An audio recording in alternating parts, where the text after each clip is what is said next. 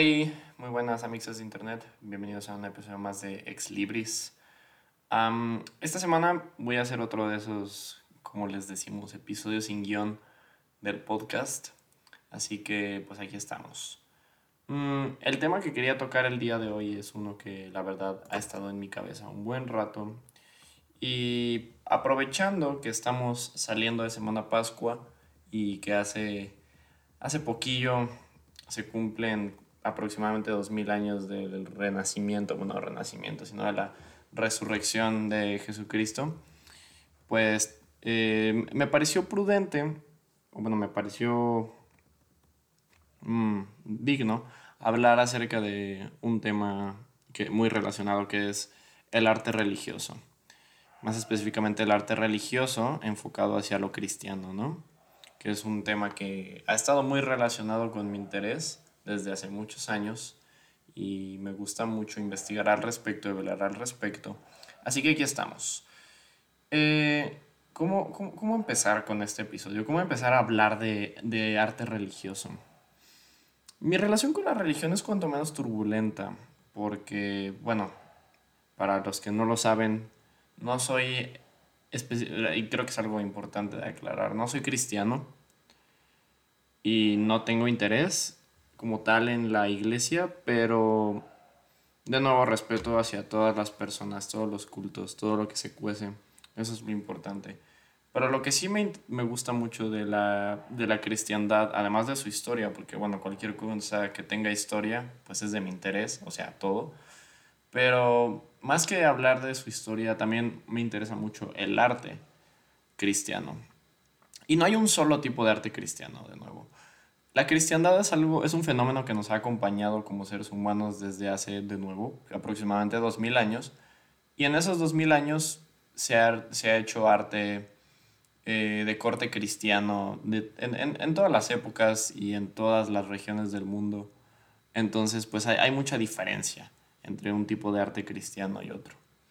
Entonces quería hablar más o menos de los que a mí me llaman mucho la atención como persona entonces, pues, pues por eso estamos aquí el episodio de hoy. Así que como, como todas las historias, eh, nuestra historia comienza en Roma. No, no como todas las historias, pero como muchas historias. Nuestra, nuestra historia comienza en Roma, más específicamente en el Imperio Romano, ¿no? que es donde, donde nace y muere Jesucristo. Y, y es que los primeros cristianos la pasaron muy mal. Mm, ¿Cómo, cómo decirlo? En, en el, Imperio Romano tenía esta cosilla llamada Pax Deorum, que, es básica, eh, que se, significa algo así como paz de los cultos o libertad de culto. Y era básicamente que cualquier persona, o más bien cualquier estado, podía mantener su religión eh, básicamente intacta, o sea, mantener sus cultos religiosos, lo que quisieran, con la condición de que reconocieran también al Panteón de Roma como legítimo. Y bueno, eso es algo que no, les picaba a muchas religiones monoteístas de la época, que no eran muchas en ese entonces, pero a las religiones monoteístas de la época que tuvieron roces con el imperio romano, más específicamente los judíos y posteriormente, bueno, los cristianos. Porque algo que tienen los cristianos es que, o bueno, algo que tenían, bueno, siguen teniendo, es que son muy, son muy férreos con sus creencias en el aspecto del absolutismo religioso. O sea, mientras que otras religiones tenían más esa apertura de, bueno, ¿por qué no? Podemos agregar nuevos dioses, podemos tal, tal. Los cristianos, y no les sé, los estoy reprochando, finalmente cada religión tiene su forma de ser, pero los cristianos eran más como, esto es lo que nosotros creemos y ya. No vamos a aceptar más dioses, solo hay un dios, no vamos a aceptar otras cosas. Esto es lo que hay, ¿no? Eh, y pues finalmente en papel era basarse en toda esta idea del, del amor y paz de, de, Jesús, ¿no? O sea, de respeta al prójimo, no hagas a otros lo que no quieres que te hagan, etcétera, etcétera. Muy, cristiano de su parte, ¿no? Mm, y ahora, la cosa, la cosa con, los, con, los cristianos y con los, bueno, con, los judíos, pero específicamente con los cristianos, es que pues ellos rechazaron la Pax de Orum, ¿no? Y esto no se vio muy bien. O sea, como que los romanos no veían esto muy bien, decían como, ok, este, pero viven en nuestro imperio, tienen que respetar nuestras, nuestras leyes y tal. Pero los cristianos nos dijeron, ni madres, nosotros vamos a operar así. Entonces ocurrió una persecución de cristianos, ¿no? Y los cristianos usaban este, este, este símbolo, el del pez, es muy, es muy icónico, el ictus. Y la cosa con el ictus es que es un acrónimo, es algo que yo no sabía hasta que investigué un poco para este episodio, pero ictus, aunque se relaciona con la palabra en, griego para pez, también es un acrónimo, o sea, es como un juego de palabras y por eso es que usan un pez, porque es un acrónimo que significa em, algo así como Jesucristo, Hijo de Dios, el Salvador, algo así significa. Y, y, es, un, es, un, es, un, tema interesante porque eh, eh, para distinguirse entre ellos, los cristianos lo que hacían es que uno dibujaba como un arco en el piso y el otro lo completaba para darle la forma de pez y de esa forma como que ya sabían que ambos eran cristianos, ¿no? Y así se, se como que se reconocían en la clandestinidad. Porque luego aparte hay otro hay un evento muy, muy importante para comprender el contexto de por qué se odiaba tanto a los cristianos. Y es que en el año 64 ocurre el, lo, que lo que los historiadores llaman el gran incendio de Roma, que Tácito describe mucho en sus textos, ¿no? Eh, Tácito es un historiador contemporáneo de aquella época, en el, durante el reinado de Nerón, que era el emperador romano cuando ocurrió el, el, incendio. O fue un gran incendio, ¿no? Por lo que se dice. Eh, se, se, que quedaron completamente destruidos 14 distritos de Roma, otros tantos 7 fueron bastante dañados. Y bueno, mucha gente la pasó mal, murió mucha gente, etc. Ahora, el gobierno imperial tomó una, una postura un poco extraña en cuanto a las razones del incendio, ¿no? Porque dijeron, fueron los cristianos, los cristianos causaron el incendio. Ahora, las fuentes que tenemos de los romanos culpando a los cristianos del incendio son principalmente cristianas. No, no está claro si los cristianos causaron el incendio, que no lo creo realmente porque no, no veo a los cristianos con razones para causar un incendio en Roma, puesto que ellos también vivían en Roma. Mm, entonces, quién sabe cómo ocurrió el incendio. Lo que sí es curioso del incendio es que eh, poco después Nerón construyó una, la, llamada la Domus Aurea en la zona del incendio, que, que se conoce algo así como la residencia dorada, lo cual es, bueno, curioso cuanto menos, ¿no? Construir encima de, de, de, terreno quemado y destruido. O sea, ups, se, se, quemó esta zona, bueno, voy a construir una mansión aquí, ¿no? O sea, quemar, y entonces mucha gente también eh, muchos historiadores como que apuntan a Nerón, o sea, al gobierno de Nerón, cuando se trata de la razón del incendio, ¿no? Porque aparte está esta, este mito urbano de que mientras estaba quemando Roma, Nerón estaba sentado tocando el arpa, ¿no? Entonces, como que sí, Nerón fue quien causó el incendio, se dice, y luego construyó una casota encima, que ni siquiera terminaron. Y sí. Pero eh, esta, ahí empieza, ¿no? Nuestra historia con, con el odio a los cristianos. Bueno, y la, persecución de los cristianos terminaría eventualmente, ¿no? Y, se daría paso como al, a, lo que llamamos el, concilio de Nicea, que es cuando tiene lugar como la primera gran reunión de todos los cristianos en la ciudad de Nicea y, que, y, y, se ponen de acuerdo en varios aspectos teológicos, como por primera vez, ¿no? Y esta, esta fue convocada de nuevo por Constantino y, y este es el punto donde realmente se cree que se empieza como a la gran expansión del cristianismo, ¿no? O sea, cuando se empieza realmente a dar, se legaliza con el edicto de Milán y luego con el concilio de, Nicea, como que ya se, establecen todas las normas, reglas de lo que debería ser una iglesia cristiana y se empieza la expansión, ¿no? Y se empieza con la, con la iglesia ahí eh, específicamente en Roma, después. Eh, pero la cosa es que luego, luego como que intentaron retirar eso. O sea, como dos o tres emperadores después tenemos a Juliano el Apóstata, que por el, el, el subtítulo ya se podrán dar a la idea de, de, la opinión que tenía la gente de él. Pero se le decía el apóstata porque él intentó volver a criminalizar el cristianismo, no le fue muy bien. Eh, y pues sí, esa, esa es la historia. Ahora, metiéndonos de nuevo en arte cristiano. Hay una, hay una cosa con, con, con, con, el cristianismo y es que el cristianismo no es, a diferencia de otras religiones, no es muy característico de una sola cultura, por tan expansivo que fue y, y, y como que su apertura a entrar a diferentes sitios, como que eso le dio pauta para tener como varias corrientes artísticas, ¿no? A diferencia de, por ejemplo, el arte islámico, que aunque también tiene sus variaciones, como que tiene todo su enfoque en Medio Oriente. O el arte hindú, que es finalmente en la, religión del Valle de Indo. o el budismo, que es básicamente Asia, Asia sudoriental, aunque, ya, aunque todas esas religiones están teniendo su expansión a nivel global gracias a la globalización, como que siempre se mantuvieron muy centrales, ¿no? El cristianismo es una de esas excepciones, porque fue muy, siempre fue muy global, por una razón o por otra, ¿no? Eh, ahora, hay, hay, una cosa, y justamente hablando de este tema de la como variabilidad que tenía el arte cristiano, y es que el arte cristiano se adaptaba a su medio, no sé si me explico porque los, los primeros ejemplos de arte cristiano en Occidente, sobre todo, pues eran mucho, muy, parecidos a lo que era el arte romano, ¿no? Y, y de nuevo, el arte cristiano en, en, Oriente, pues era muy parecido al tipo de arte que se tenía en Grecia, ¿no? Por ejemplo, porque el, el arte cristiano griego de aquella época es de los más populares, de los que se tiene constancia, ¿no? De las imágenes, de las primeras imágenes de, de Jesucristo después de su muerte y así. Ahora, la cosa es que Roma no duró para siempre en Occidente. Cabe aclarar, en Occidente. Roma no duró para siempre en Occidente, y lo cual es irónico porque Roma está en Occidente, pero el Imperio Romano se terminó partiendo.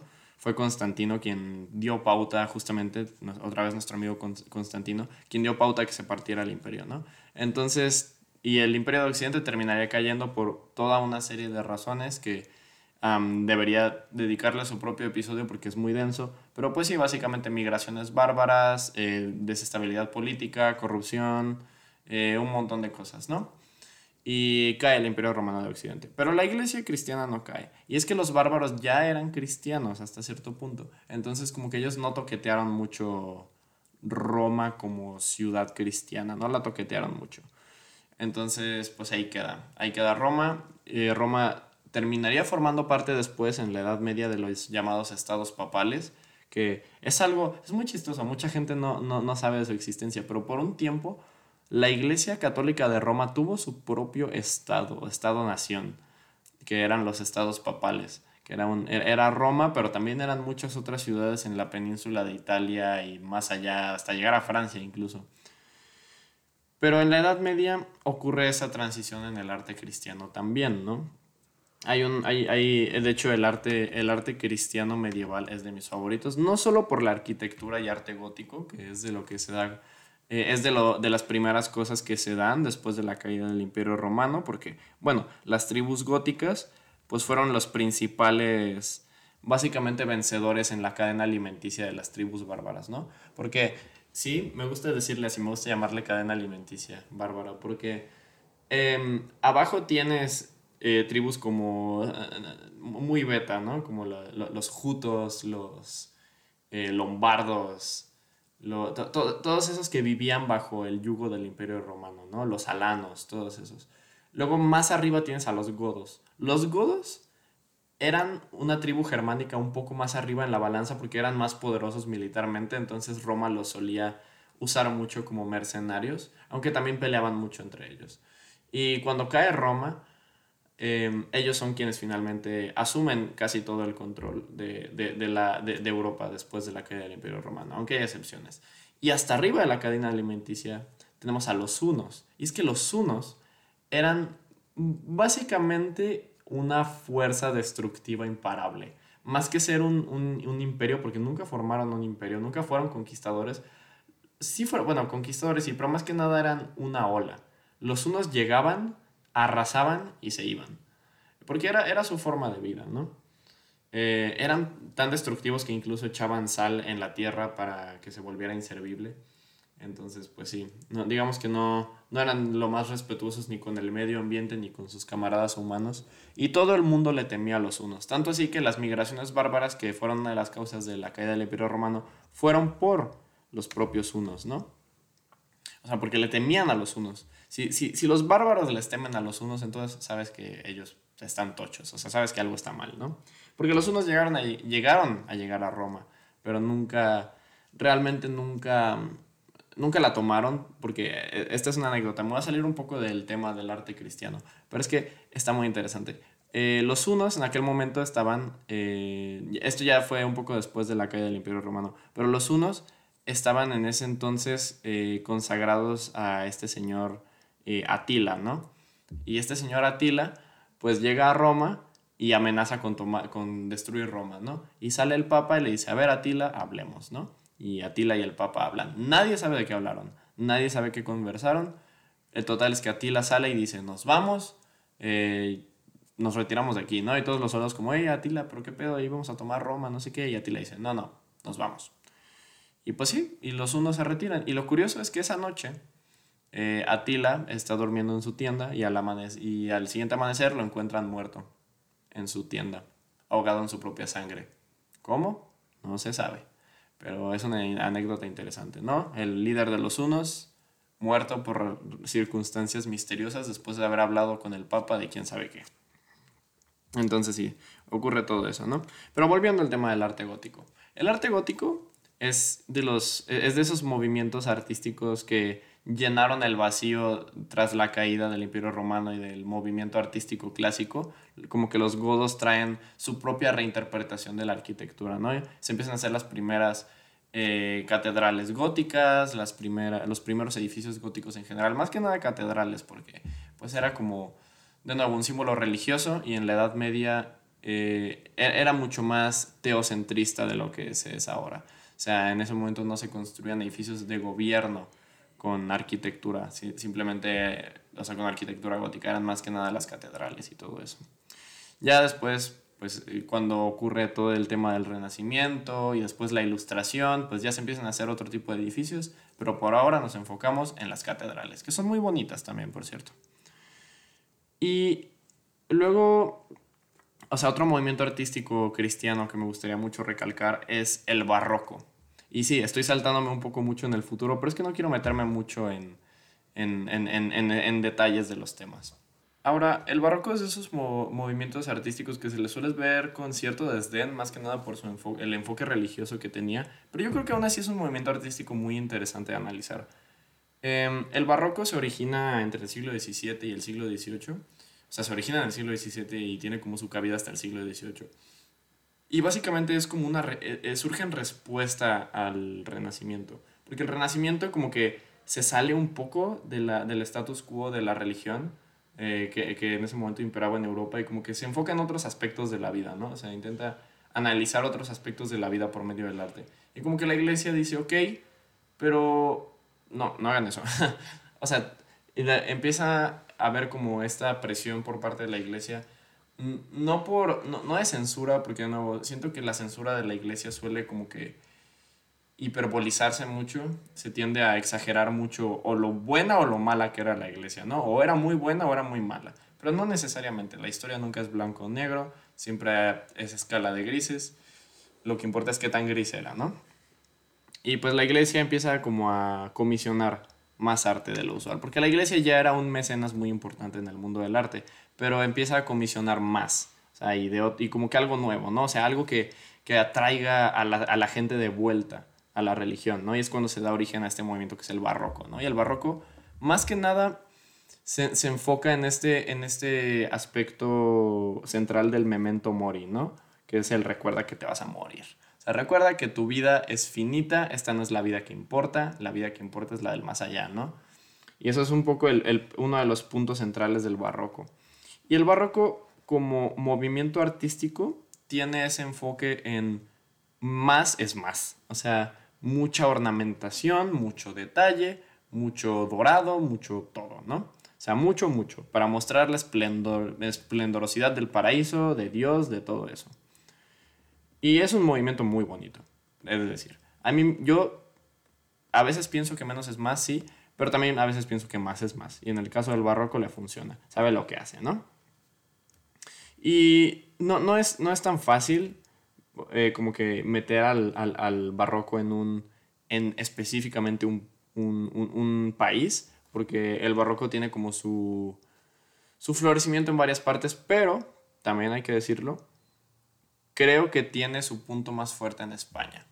El barroco tiene su punto más fuerte en España, en Francia se da también un poco, en Italia se da también un poco, pero donde tiene su punto más fuerte, yo creo, en mi opinión personal, es en España. Y se dio en las colonias españolas también. De hecho, México es muy barroco. Si analizas mucha de la arquitectura mexicana colonial es muy barroca porque se, el, punto más alto, o sea, el punto clímax de la colonización en México fue durante el barroco. Entonces como que se trajeron muchas de las ideas del barroco hacia acá. Y por eso vemos tanto arte, arte barroco. Pero la cosa con México es que México tuvo su, su, independencia mucho después de que otras naciones. No, tan, no fue de las últimas, pero sí fue de, de las tardías, ¿no? Entonces, tiene influencia europea hasta mucho después del barroco. O sea, no solo tiene barroco, sino que también tuvo, le tocó neoclásico a México también. Y eso es un, es un tema muy interesante de analizar. Pero volviendo al barroco.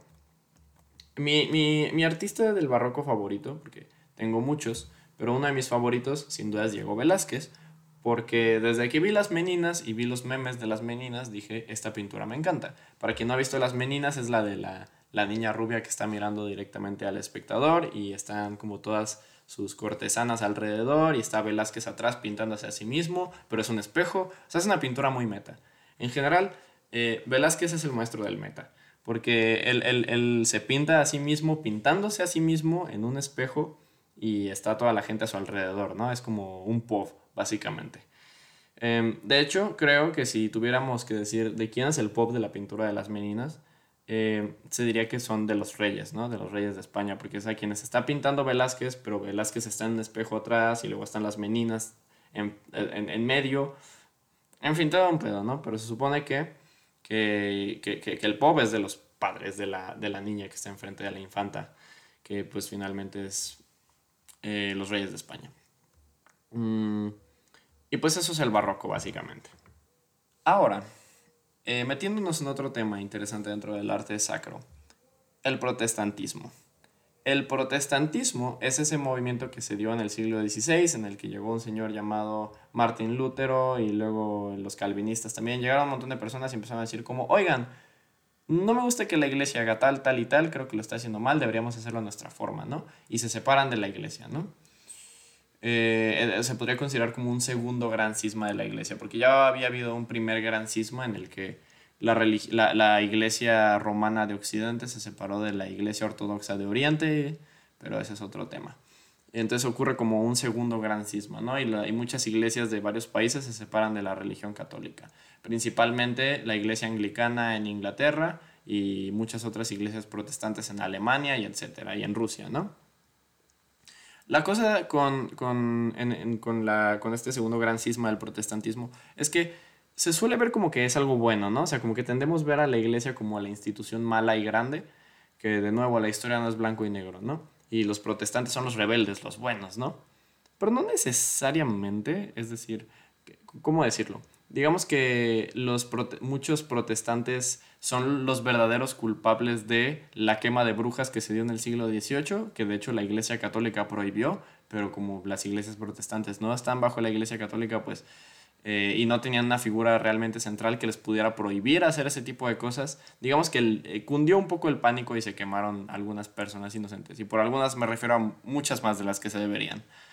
Pero el protestantismo también, además del de el hecho de que quemaban gente inocente de vez en cuando, es que digamos que no eran muy fanáticos del arte. Algunas iglesias protestantes, de nuevo, no todas.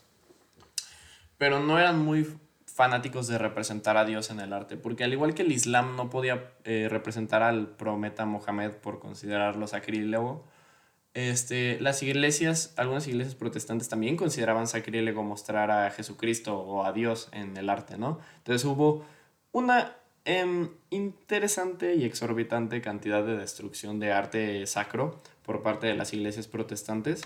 Em, en Inglaterra también, por ejemplo, con la iglesia anglicana, no es que se destruyera, pero se confiscó mucho arte sacro y se revendió para financiar muchos de los movimientos que Enrique VIII estaba teniendo en aquel momento, entre, ya saben, entre matar esposa y esposa, pues de vez en cuando confiscaba cosas de la iglesia, ¿no?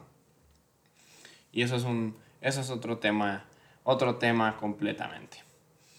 Eh, ¿qué, otra cosa cabe recalcar de, del, arte cristiano? Estoy divagando un poco, ya lo sé, es lo que hago cuando no tengo guion, paso de un tema a otro.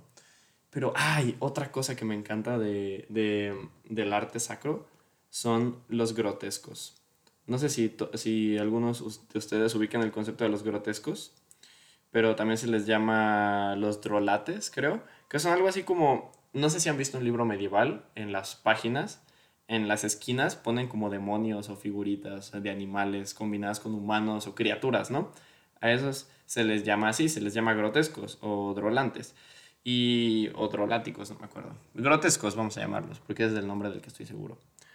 Y los grotescos, pues de nuevo, eran como lo que podríamos considerar en la actualidad como incluso caricaturas políticas, ¿no? Porque a veces tenían como contexto histórico de, o contexto político de lo que retrataban y eran como cómics. Entonces estaba, estaba divertido, ¿no? Y, y tenían como su origen eh, prácticamente cristiano porque solían representar demonios y cosas malas, pero...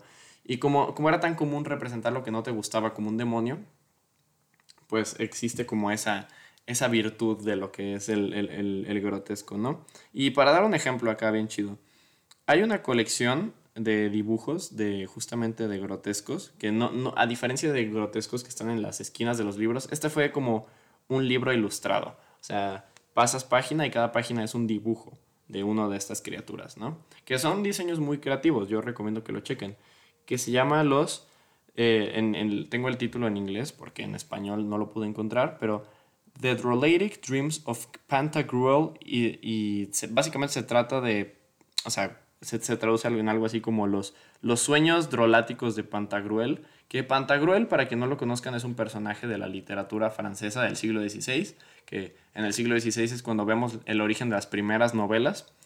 Y Pantagruel es como este, este personaje que es un gigante, ¿no? Y es un gigante que vive como varias aventuras como cómicas, satíricas. Y a lo que hace referencia este libro básicamente es que los dibujos aquí vistos serían algo así como los sueños de este gigante, ¿no? O sea, las criaturas con las que él sueña.